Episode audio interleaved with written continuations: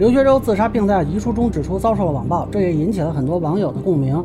如何看待网暴问题？法律上又是怎么规定的？大家好，我是关注新闻和法律的老梁，让我来跟您聊聊这事儿。相信大家也都看见了，这个刘学周的遗书里明确写了遭受了网暴，而且给他带来了严重的伤害。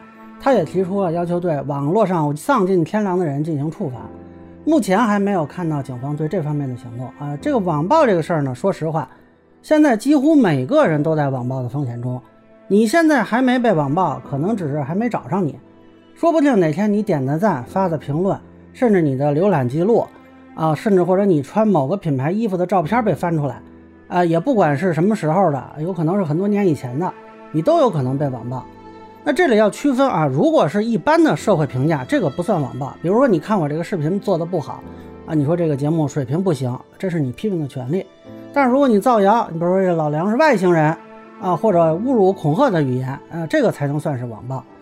当然了，对于什么是侮辱恐吓性的语言，这个不同的人有不同的标准啊。通常知识素质水平跟这个人的标准成正比，呃，有的人呢标准高，有的人标准低。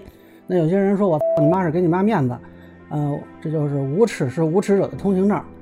那么法律上对网暴的追责呢，目前有民事上的啊，就是名誉侵权。啊，这个大家看见有各路明星发法院判决什么的，行政上呢可以依照扰序啊、拘留啊、罚款呀、批评教育；那么刑事上呢可以追究侮辱诽谤罪和寻衅滋事罪。啊，这个标准是按社会公众的标准啊，不是你自己觉得没侮辱就行的。呃，但是我个人看法啊，目前法律层面对网暴追责的力度是严重缺失的。民事就不用说了，那些明星艺人每天被骂到起飞，维权的效果有多少，大家也能看见。你更何况是普通人维权，啊，时间成本啊什么的都搭不起。行政上呢，这个有随机性，并不是有一个人在网络上骂你就能够被行政拘留。各地方的公安机关执法水平也不一致。刑事呢，按说是兜底的了，但是目前这个侮辱诽谤罪最多是判三年，寻衅滋事罪呢，一般情况下是判五年以下。啊，比如山东有一个案子是这个李某发帖骂法官啊，说法官是万恶之源呀，无德无家呀什么的。啊，结果判了多少呢？两年。大家都知道这个蜡笔小球辱骂戍边将士啊，这个严重性不言而喻吧？这个判了多久呢？八个月。啊，就这么处理这些人呢？我觉得都对不起付出的司法资源。我反正是没有看到过说网暴被启用五年以上条款的。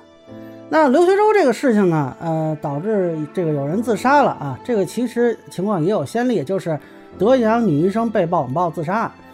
结果德阳女医生自杀之后呢，有三个人被判了，都是按照侮辱罪判的，最重的一个人判了一年零六个月。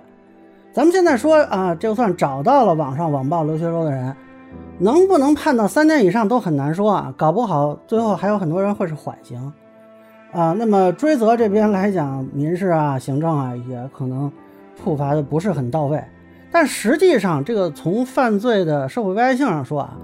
在网上辱骂他人，比起说在一般意义上的公共场所辱骂他人，危害性应该是更高才对。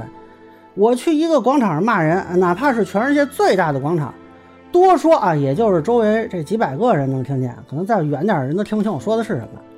咱们随便发一条网帖，有几万人看，那是寻寻常常的事情。这个量刑幅度反而比我在广场上骂人低。我觉得这个从刑法理论上说是不对的。所以，我个人粗浅的看法啊，这个立法层面应该考虑对网暴行为进行更大力度的处置措施；民事层面应当考虑精神损害赔偿的力度加大，跟这个阅读量挂钩。那么一次阅读我索赔一分钱不多吧？行政层面除了对当事人进行拘留等措施，还应该考虑对平台的处置，要求平台封禁相关账号至少一段时间啊。形式上呢，应当明确标准，比如说阅读量超过一百万，是不是就应该按从重情节？啊，一百万如果不行，一千万行不行？导致他人自杀是不是应该算是从重情节？总之，你不能完全停留在五年以下这个档位。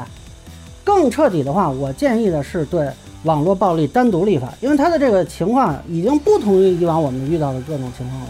现行法律对他的制约可能是有限的。那么，网络暴力现在已经到了必须要严加对待的时候。如果刹不住这股歪风，下一个刘学周可能现在就坐在电脑前。或者正捧着手机呢。